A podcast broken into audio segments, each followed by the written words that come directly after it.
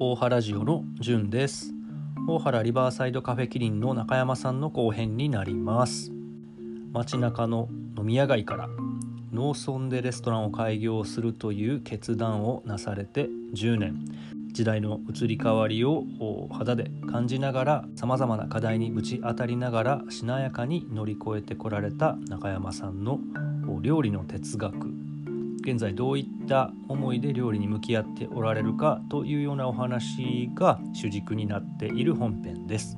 まあ、その本編と別にちょっといろいろと面白いトピックもお話の中で出てきてます。例えば森さんは冒頭から地元の住民の方と移住してきた方々とのその関係性であったりとかどういった形がこれからの大原には望ましいと森さん自身思っておられるかというお話であったり他にもトピックとしてはガストロノミーの料理人の食材生産者に対する思いはどんな感じか森さんの知人であるそのガストロノミー料理人の食材や生産者に対する思いとはどんなものかというお話をされておられます。まあ、そういったいろいろなトピックの中で改めてそのトピックの内容を、まあ、概要欄に書き出すために僕は改めて聞き直しているんですね毎回聞き直して概要欄に書くんですけどこう聞き直してる時にあこの時こういう返しが本当はしたかったなとか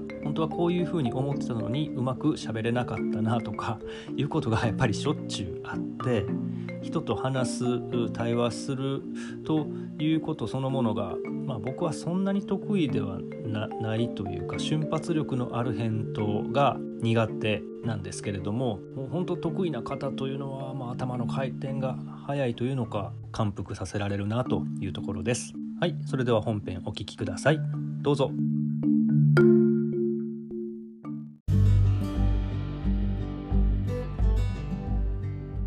僕の父も母も地元の人じゃないんです。うん。だから僕の父も母も外来種なんですけど。それで言うとややっぱりその大原のそのその在来種、はい、在来種ね。の人たち？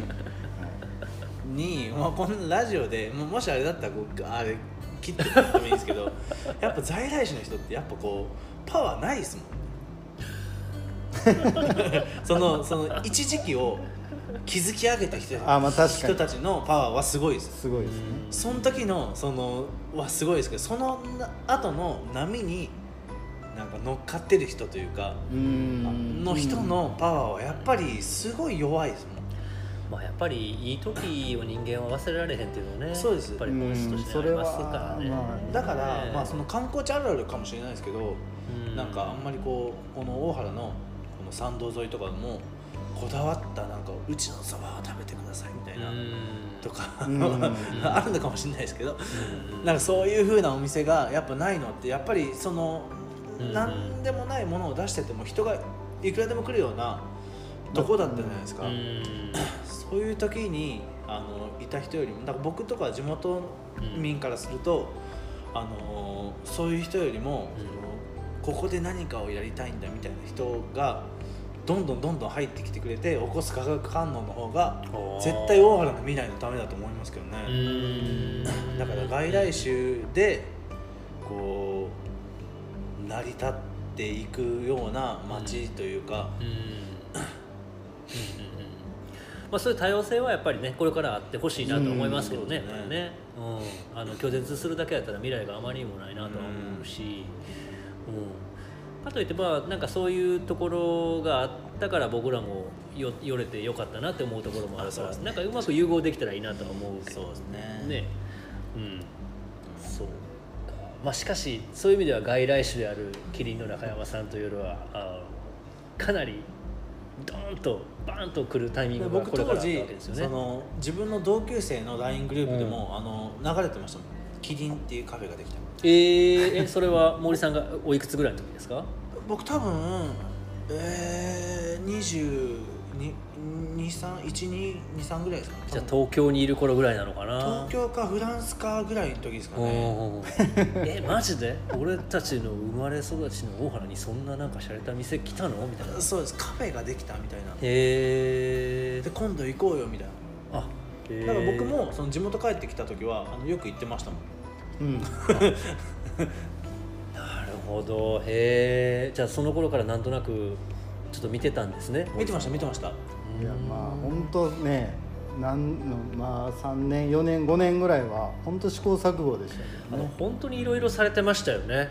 イベントももう山ほどされてたし、へそうですそうです。いやーいろいろ聞きたいです、いやもう本当ね最初本当もう荒れ地もう荒れ地を本当ねずーっと歩い往復して歩いてたらまあまあ踏み固まってちょっと道ができたみたいな感じなんですよ。えでも多分そういうことですよね。お店を経営するって。そうです。ほんで、んなんか知らん間にだんだんだんだんずーっと歩いてたらあちょっと一緒に歩きましょう。僕も歩こうかなみたいな人がうん。ちょっと出てきたりとか。うん。そうです、ね、気づいたらあちょっとなんか商店街みたいになってきたなみたいな。僕らからすれば、はいはいなんか具体的にその頃やってたイベントって例えば僕思いつくだけでもその夜のお祭りね。はい。お祭りをバーッとやられたりとか。へあとは中山さん自身がまああの野菜ソムリエの中山さんとして いろいろその活動されてるところ。例えばー野菜ソムリエの。そうそうおにぎりを握ダサい。ってダサいなんか。なんとかダサいなおにぎり握ってあの観光してはる方に売り出すみたいなそんなこともちらっとされたり。ああそうですね。結外構いろいろさ外飯外飯。外あとやったり、あとあのうわなんかメモっとこ ピピザもやりましたよ。宅配ピザ。やってた。う 宅配ピザ。いやねもうね本当ねうん。あの宅配ピザはもう僕すごく印象に残ってて。うん。なんか当時ははい。なんかやっぱ大原の人のためにうん。何かしようとか、うん。もっと気軽に使ってほしいとかはい同じような感じで、ないものを作ろうっていうとか、うん。ないサービスを作ろうみたいなのをやっぱすごく思ってたりしてたんですよね。うん。忘年会とか毎年大原でしたもんね。当時はね。あごめん大原の忘年会そのなんていうのか感度が高い人たちがよくよく集まるような忘年会キリンでやって中山さんたち帰れずにずっとそこにいるみたいな。まあまあねそんなこともありましたけど、なんかないものを作ろうサービスを作ろういろんなこととりあえずやってみようっていうので、まあ、ピザをその一つの企画でやってでその時に思ったのがないものが当たり前になってたじゃないですか、まあ、要はなくて当たり前。ピザがない。宅配ピザが来ない、わかりますわかりだますないないことが当たり前なところにいきなり作っても別に今までなくて良かった人たち生活は成り立ちますからね。成り立ってるんでうん。別にそれを利用するかって言ったら別にししないんですよね。なんかそのその人が求めてようがそうです。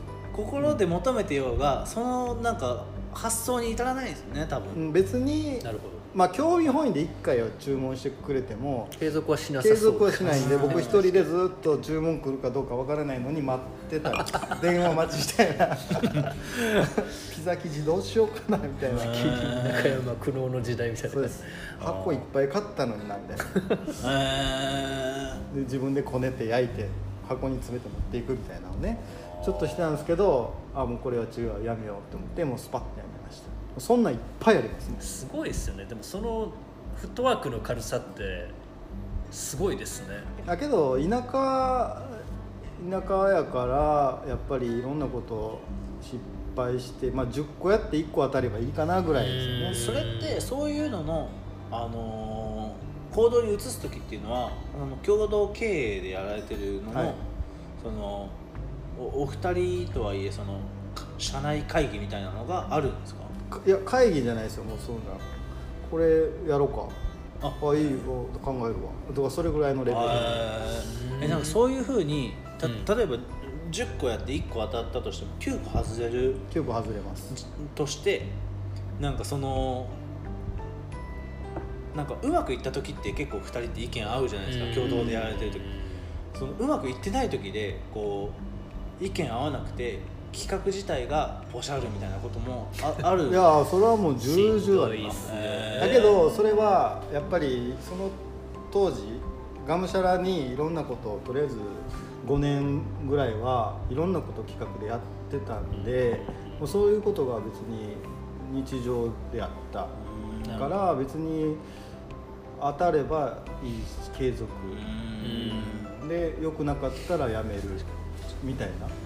なるほどであれかな？八木さんとはもうえっと八木さんってどういうお付き合いなんですかね？八木さんってその共同経営者ですね。まあ今の森さんからの質問、まあ幼なじみ同級生じゃあ本当に通過のというか昔からの。まあお互い同じように飲食でずっといたんでそうなんですね、はいはいまあだからけどそうですね。なんか僕も当時は当時というかまあ本当56年ぐらい前は、やっぱりなんか大大原のためにとか、うんうんなんかそういうことすごく思ってう、ん。大なんかあまりこう売上度外視みたいな動き売上度外視っていうわけじゃないですけど やっぱ大原のためになんかできることとかすごいこう口に出してもいましたしなんか地元の大原を盛り上げたいみたいな。けどそれもうなんかねあんま違う的はちょっと外れてるんかなっていうふうに思った。結果的には。なんでかっていうと別に盛り上がってほしい人と盛り上がっていらない人がいるんですよね、まあそうですね。確かに いろんな人がね共存してるのと。地域にはね。なるほど。ますからねあー住んでる人の中で中で盛り上がってほしいって言ってる人っていうのは基本的には商売してる人。あーなるほどなるめっちゃわかけるわど住んでる人にからしてれば別にそこってどうでもよくて、確かでなんかそこを、がまあ、外来種の僕がうん大原を盛り上げるぞみたいな感じでいくと ちょっと煙たい感じ。いやわかるわ。でそれで盛り上がるかって言っても盛り上がらないんですよね。で結果的にどうやったら盛り上がるかって言ったらいやこれ別に何の自慢でもないんですけどもうねとにかくその盛り上げたいっていう言葉を僕使わなくなったんですけど、うん。言わなくなったんですけどあれ行った時から、うんうん。もう自分らがとにかく全力でまあ目の前を走るっていうか、まあ、ひ引っ張っていくじゃないですけど、うん。うん。まあ、お客集客も、うん。その大原のためにっていうわけじゃなくて自分らたちのために、楽しんで自分たちがやってる姿をね。で、はい。まあ、全をそうやって引っ張っていけば、うんこういうふうにお店が増えていったりうん。共感してくれる人が近くでお店をやりだしたり、うん。こうそうやってこうあなるほどと。うん。こうやって、まあ、地方創生なんかしたことないですけど、うん。なんかそうやって増えていくんやなっていうのが分かいったやーわかるわかる。でそれが根源にないとやっぱり地の人そうですそうもう。ん。あここいつらめっちゃ楽しそうにやってややっとるなっていうのって結構ね大きく羨ましく映りますもんね。だから本当は僕らはあのああいうあの店を作りたくて作ったっていうよりかは当てに行くためにうんこう集客するためにはどうしたらいいかっていうので価格帯を考えたりとか、うん。だから最初から そのエッジの効いた4 5千円まあ最初からこのラブッシュが、うん。あそこにラブッシュの価格帯でコンセプトでやってしまうとやっぱり選別してしまうんですよねお客さん。を。じゃなくてまずないんで、まあ、スタバ的な要素。うんこう気軽にとりあえず立ち寄れる店を作ろうっていうところから価格帯も入りやすくて、でランチで大原のものが食べれるみたいな。でそこでとりあえずこの道その道を決めてうん。10年歩いてたら賛同してくれる人が増えたっていう。バカ腕で左内側になって。だからまだにも4番打席立ってますから。走ってますから。ああなるあみたいなだからあんまりだから盛り上げるとかいう言葉はあんまり、うん、どうかなって感じしてます。なんかその話でいくとなんかそのやり始めた頃はそのスタバ的な気軽にみたいな。ランドマーク的な感じ。今ちょっとなんかこう料料理主体の方その当時よりかは料理にな感じじゃない聞いてみたいですねそれね。でなんか。感覚の違いというかね。いやそれはもう10年経ったらやっぱ変わるんですよね。うん。確かに。でなんかうん今後はなんかどうどういうふうな感じを目指してるんですか？いいっすね。聞きたい 聞きたい。いや、うん。もうそれはねお店としてっていうのと僕個人としてっていうのはちょっとまた若干のズレはあるんですけど。それはすごいな。もう事業としてキリンがもう中山さんの手を離れてあのうん。来てるってことですようん。ねすごいですねでそれ。まあキリンとしてはやっぱり この同じこの道をある程度やっぱりいやいてほしいですね大原のね。歩き続けない大と原に住む人間としてはそう思う。いけないなっていう思いはあるんですけど、うん。まあ、僕自身はやっぱもう常にやっぱ料理のことを考えてるんで、うんやっぱだけど料理に関してもなんか最近はちょっと変わってきてる。おおどういう、どういうなんかやっぱいいい料理がしたいなっていうえー。まあ、そのいい料理っていうのは何や何ぞやっていううん。ところをずっと考えながら、うん。まあ、例えば僕が始めたことで言えばそういうあのなんていうんですかね。あれも一つですね。あの子供病院のいやーあれはすごい企画やわ。あマクドナルド。あ違うあのあれマクドナルドハウス、ね、ですよね。あの、まあ、神戸の子供病院の併設してい。る、えっと、ホテル。ホテルとか宿泊できる、まあ、子供が入院している親御さんが泊まるホテル。あ病院の横にあります、まあ、そこで、えっと、ご飯を提供したりとかして。まあ、病院食だけじゃない病院食じゃないんですけど、うん。まああのまあ、食べる方は健康な方も。けど子供が入院しててとかうん。で、付き添いで泊まってるホテルに、まあ、食事がないんでそこに作りに行ったりとかして、やっぱりそういうことをするとすごくこう、うん、普段の毛の料理、まあ、晴れと日、まはいはいはい。あまあ、ラブッシュは晴れの料理として、はいはいまあ、僕らは毛の料理なんですけども。ー どういうことなんでどそう土毛土毛の料理落ちるの？どういう感いやいやまあじですか？日日常食家庭料理なんですけどやっぱりそれがこう刺さる刺さるんですよねすごく。刺さってくださるっていうかすごくそれによって僕が勉強してるんですよねこう、うん。あのいいなんていうんですかねいい料理ってこうただ美味しいだけじゃなくてその後ろというかうん。背景であったりとか、うん。まあ、例えばそのいい野菜を作ってくださる高田さんがいてでそれをいい料理にしてお客さんに提供する、でまあ、そのことでこう僕らが買うことでいい野菜を作り続けてもらえるっていううん。このチェーンみたいな、はい。そういうのもすごく、まあ、まあ今までの言葉で言うとサスティナブルなこうチェーンっていうか、い。そういうのも意識したりとか、うん。うん。まあ、それをじゃあ届ける人を変えてみようかなとかいうので、そういうところでやってみたりとか、はいはいはい。でこういうそういうなんていうんですかね。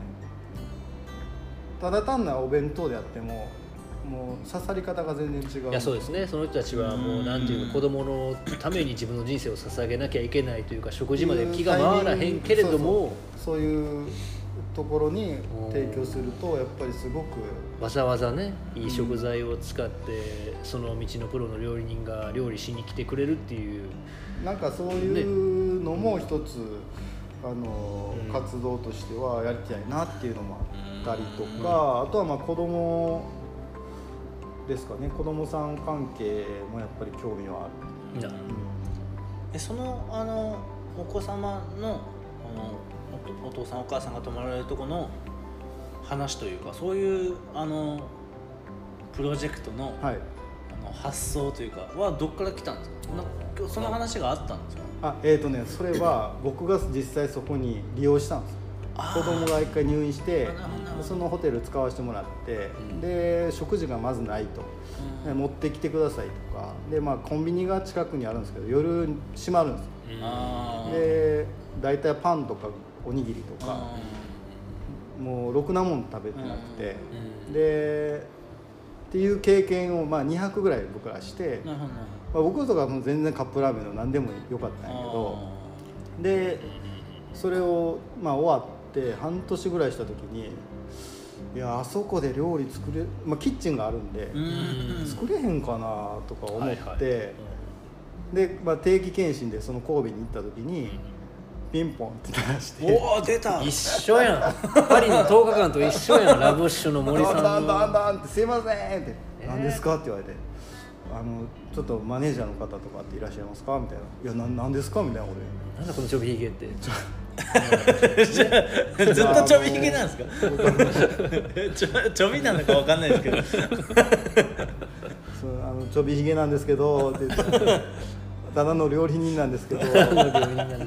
ここで料理してもいいですか？みたいな話して、えー、まさかあ。そしたらあ「ぜひぜひ」みたいなこと言ってくださって。ーそれはすごい。でなんか「いやちょこちょこいらっしゃるんです」っていう話やって「ああじゃあちょっと僕作りたいんですけど」って言って。いやなんかすごいな。それってほんまに打算とか全く何もないじゃないですか。本当に純粋ななんていうかね思いだけそうそうでこう行く特にそそこで上がりがあるわけでもないし。だけどそすごいですのよねとこで食べてくださった方が結構来てくれたんですよ、いやー俺なんかもうほんまにビジネスってやっぱそういう根源的な思いがあって初めて回る姿って美しいと思うすごく。あのねそれをやるとあの料理をめっちゃ楽しくなるんですよ。いやーめっちゃわかるわだからあのなんていうんですかね全部フィードバックくれるんですよ。食べた人が感想ど。感想を書いてくれてでメールで届くんですよ届けてくれはってそれを見るたびにあ料理ってやっぱすごくこういいなっていうふうに思うんですよ。どんだけ儲けのあるオファーよりもあのあそうなんですよ。野菜をこの人のために取るんやっていう意識してやるみたいなね。そう。だからあの お金をもらって出す料理ももちろん勉強していろんな技術や調理器具使って最先端でとかいろんなこう思いはあるんですけどじゃなくて今弱ってる人に作るご飯って考えた時にそんななんか高価な出し方。でもダメやしなるほど。なんかそのいろんなこうなんていうんですか認知負荷かかるような、うん。考えないとわからないような味とか、うん。そういうものよりも本当シンプルな料理とか、野菜それこそ野菜。野菜が一番こう美味しいと思って嬉しかったって言ってくれはる人たちなんですよね。まあ、そうういう活動をこれからもまあまあいけてないんですけどなんかそうチームチームじゃないですけどこう何人かでしたりとか、まあ、それこそ大原でなんかそそういうのもこう興味が。えー。えー。なるほど。そうそういうなんかねそういうのもいいなと思いながら、まあ、あとはまあ、うん、今は僕あのミャンマーからね来てるんで。どどどちょっと待ってください。え？え？え？ミャンマーから。いや今大原とミャンマーの2拠点生活してるんで。えっと中山さんがですよね。はい、ミャンマー、はい。ミャンマーからミャ毎日。ミャンマーから。ミャンマー毎日ですね。はい。ミヤマですね、はい。いやまだまだミヤマって僕語れないんでまだ。あなるほど。僕はいやフランスパリやったから僕ちょっとミャンマー外来種なんですね。ミヤマから。ミャンマーでも外来種どこ行っても外来種ですこれいいんですかね？中山さんがそもそも今あの、ミャンマーに住んでることを知らない人もあそうです。僕ははもう今はミャンマー在住で。そうですね、はい。はいはい。通ってきてはりますよね。そうです。なんかそういうあのやっぱ田舎田舎はやっぱそこじなんかね野菜もう最近ちょっと僕興味あるのはその人が育てたものと自然が育てたものみたいなこう食材をこうん。うどう使うかみたいな、うん。こうそれをちゃんとこう認識して使うみたいな、へえ。ちょっと具体的にどういうことですか？まあまあそのさいあの人が育てたものっていうのは高田さんとかうん。農家さんが作って、うん。あの美味しく仕上げてくれた、はい自然が育てたものっていうのは野草であったり、うん。やっぱりその山の中入っていく、はいはい。で食べれるものとかうんそれジビエもそうかもしれないですしやっぱその2つの食材をちゃんとこう認識して勉強して使うっていうのはちょっと面白いなと思いながら。へえやっぱこれが結構割と重要なワードじゃないかなといやそうですね。なんかどっちもなんかこう生命力ありますもんね。どっちも大事。料理人あるあるな話なんですかね。ああどうなんですかね。でもなんか一昔前だとそのあのガストロノミーな料理とかって、うん。生産者の顔ってあんまなかったんですよ。ああそうなんだなんか、へうんと本当にここ10年ぐらいじゃないですかね。へえ生産者にスポットが当たるようになってきたの。へえだから今でも僕あ同じぐらいの年代の人で生産者生産者の顔を自分はなんか大事にしてますみたいな意見俺大嫌いなんだよねみたいな人とかいますもん。ねはいはいはいはいはいそれよりもそのそ素材は素材。うん。で自分の技術は技術。でこう。んうんうんうんううん。なるほどなるアップグレードしていくみたいなのが多分どっちかというともともとの考えというかなんで。面白い。それとはあれですけどそれとちょっと別ですけどでもその素材のルーツとしてそのひ人が介入して素晴らしいものにできたのと自然がす作った素晴らしいもの多分うんうん。なんかどっちもなんか、えー、面白い。それはもうあれですね。安定性はないけどその食材に沿っていくような料理ってことになるってことですね。なんか多分そうですよりなんか料理人のその手腕が試されるんじゃないですかね。今日はこの味やけど明日は違うかもしれないみたいな。だから高田さんが100点のズッキーニを持ってきたら僕が介入することによって100点か120点しかダメじゃないですか。出すのお客さんに。うん。80点に出してして出してしまうのが ああるじゃないですか。もしかしたら。100点で持ってきはったら。あだからけど自然のものはやっぱもうそんなに手加えられないですよねやっぱり。ーうん。加える必要もないですし、ーうんうん別にそれを50点にとっても別に申し訳ないなと思わないですけどね。はいはい。高田さんが100点のズッキーニ持ってきたら、あーすいませんと思ってしまうかもしれないですけどはいはい。はいちょっと点数下げてしまって出してしまってるなと思うかもしれないですけど。いやいやそういうまあまあそういう問題もあるんですけどそれをこう今はこう自然で育てたものと人が育てたものっていうのをちゃんとこうもうちょっと勉強したいな。すげえな。中東的な次のステージの話ね。えー、すげえ。でもやっぱクレソンとかはやっぱりあの自然の方がやっぱいいいいですもんね。えーうん。なんかあのビリッと辛い感じとかが。それってもう暴れ馬みたいな感じなんでしょうねきっとね。これこのアクはひょっとしてこの調理したらもうどうしようもないかもしれへんけどそうです。でも乗りこなしてこうしたらみたいな。だけだとなんか全然美味しくなかったりとかも。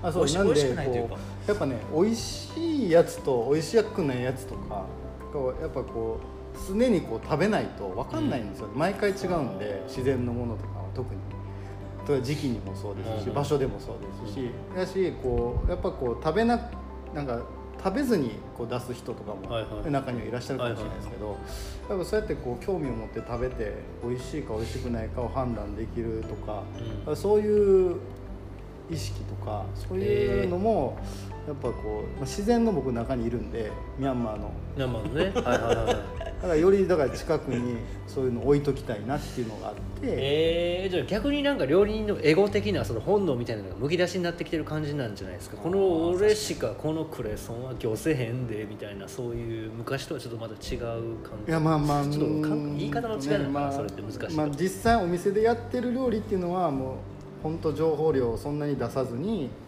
あのそうですよね。もうシンプルに食べてあ美味しいなって。万人が受けるものじゃないとダメですよねパクチー絶対出せないですもんね。出せない。っていう絶対買ってくれ。へんまあまあそれはお店のコンセプトとして。スルーするなんぼ言うてもパクチー買ってくれる。そうですね。まあそれはそれお店とスタイルとしては。そうですよね。当たり前のねはいあまりまあね。あ安心してこうねあんまり考えずに食べて美味しいと思ってもらえなるシンプルなけど自分の中ではそうやっていろんななんうんずーっと自然のこう景色を見ながらこう料理のこと考ええー。そういうのってあれなのかな？あの中山さんは大原に来てそういう感覚てあそうをですそうです。得てきた感じはいはいはいですかね森さんとかまた違うんですかね、どうなるでも多分今多分その世界的な料理人の流れで多分そうなってると思いますよ。そうなんですか？うんなんか。やっぱそうやっぱ全体の流れを知知るってすごく僕も重要だなと思ってほどね。マスを知り。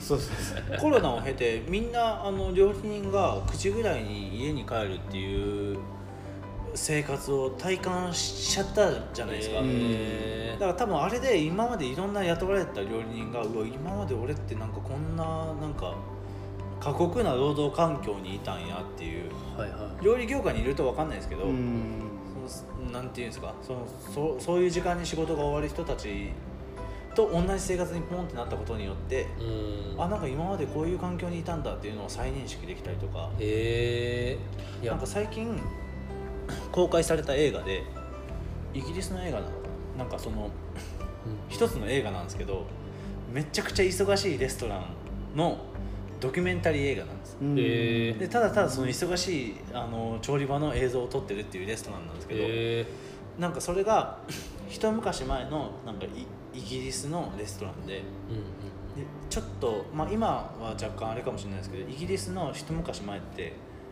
なんかあのースターシェフがすごい生まれやすい環境というかお金持ちがすごいいるんですごい料理美味しい人がいたら出資者が寄ってきて、はいはい。すぐスターシェフにのし上がっていくっていうような、とこがバッて流行ってその後になんか料理人のその労働環境うん。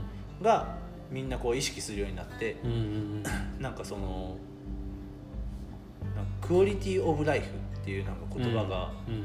なんかあるらしいんですけど、うん僕も最近知ったんですけど、医療用語とかで使われるようなうん。言葉らしいんですけどそれがなんか料理人の世界にもなんか意識し始めるよううんになって、うんそれでなんかイギリスのその料理業界のスターシェフがボンボンボンボン出てきた時に労働環境が問題になってうん。うんその料理人たちが一旦地方にこう散るっていうのがなんかあったらしいんですよ。へ なんかそれはぼ僕大原に出す出した後にそういうのを知ったんですけどえうん。なんかそういうのがなんか僕あなんか思えばそういうのがなんかこうあったのかなっていうような。なるほど。あ街中で働いうん。たら仕事終わりパッて扉出た時のこうふわーっとした何とも言えないなんか仕事終わったって感じがうん。やっぱ田舎と街中ってやっぱ段違いで田舎の方が気持ちいいですもんね。へまあそれうん。それも本当ねそうなんですよ。えうん。やっぱ景色一つ目に入るもの人工物が少ないんで、やっぱりまあ同じ僕もこう毎日足元見たり花見たりこうん。う景色見たり、うん。そうやってこう去年とどう違うかとか、なんかそういう雨の感じとかうん。気温、風とかそういうのね、うん。匂いとか、うん。やっぱそういう料理人の方は本当田舎に行った方が僕はいいと思ってて。うん。なんかフランス料理のそれこそ有名なポール・ボキューズっていう人のもっと師匠のフェルナン・ポアンっていう人がいるんですけどうん。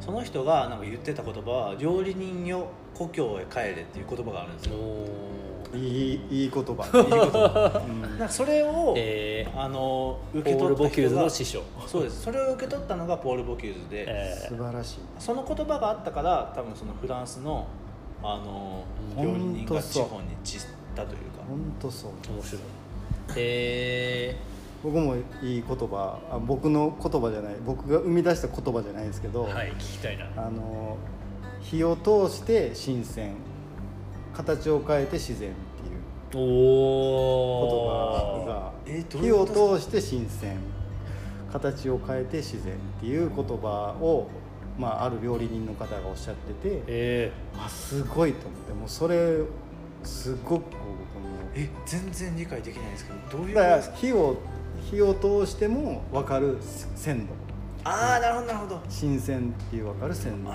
形を変えてるけどああなるほど自然を想像できるっていう料うん理もうそれがやっぱ僕の中ではすごく衝撃的なこうん。それは誰の言葉なんですか？とでとある某シェフのうん。しとある某シェフの師匠が言ってたっていう。とある某シェフでいいんじゃないですか。のその師匠が師匠なのか分かんないですけどまあ、そういう言葉は僕僕なんで俺が生み出せへんかったんかなっていう。言いたかったな。結構みんなやっぱりそういう料理人ってそういうあの さ一番最初に森さんもね話聞いたけど、うんあの小説自伝的あそう小説ですね。読んでたとか。そんなの見張るんですね。でも多分料理人とかうんぬん関係なくなんかあのワードみたいな座右の銘とまではいかないですけどなんかあるんじゃないですか？突き詰めた人のねはい。刺さる言葉みたいなのはきっとある。いや面白いな。うん。なんかだからそういう言葉を聞くともうなんかあの料理本とかレシピ本とかいう、うん。そういうレシピとか人のレシピとか、作り方とかっていうのも一切見なくなりましたね。ああへえだからその言葉がを自分の中に落とし込むと具体的にじゃあどうしようかみたいな感じの方がなるほど。自分内発的っていうか。天から知るみたいな感じなんですね。だから火を通しても新鮮さが分かるような調理法にしようとかこう形を崩してもこう自然を感じれる作り方にしようって思うとああやっぱね自分から生み出す方がいいよなとかああなるほど。それはすごく衝撃的やった言葉なんですよね。40も過ぎると哲学的な話になるなるであれですけどね。料理人なんか料理関係で言うとなんか僕は東京のシェフシェフの人はなんか料理人は楽したら終わりって言ってたのがなんか結構残ってますね。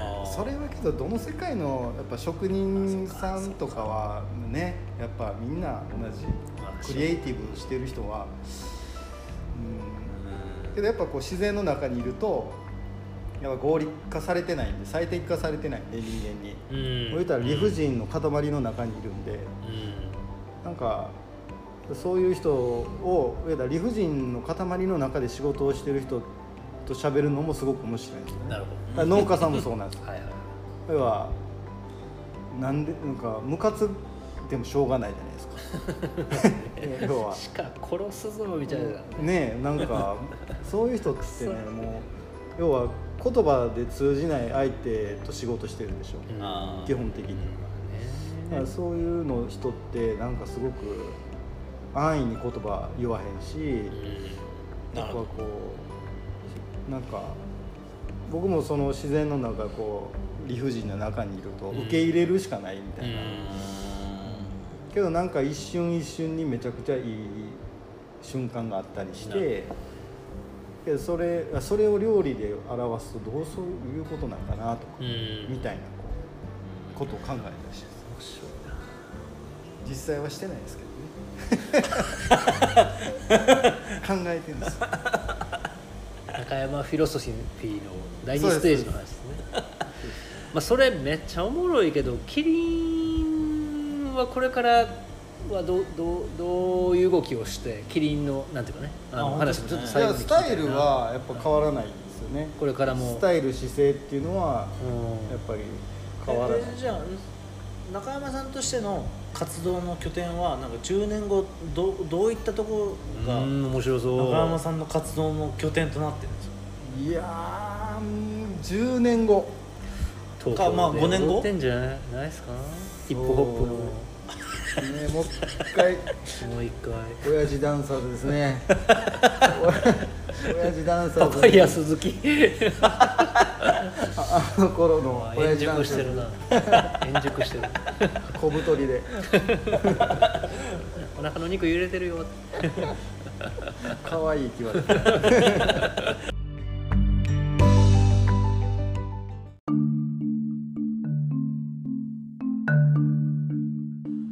はいいかがでしたでしょうか？キリンの中山さんの後編でした。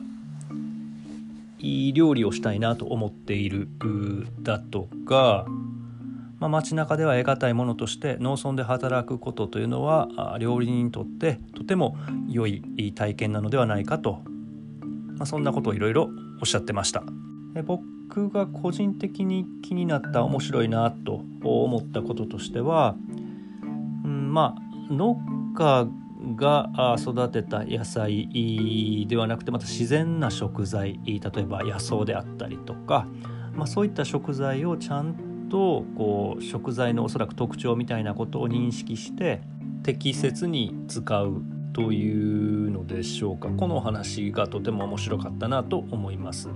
あのお付き合いのある八百屋さんそしてその八百屋さん経由でお付き合いのある料理人さんがおりましてその料理人さんのお話ですけど毎日同じような野菜よりも癖のある悪の強いうんなんというかいい時もあれば悪い時もあるようなエッジの効いた食材野菜を使うのが面白いとそんなお話を伺いました。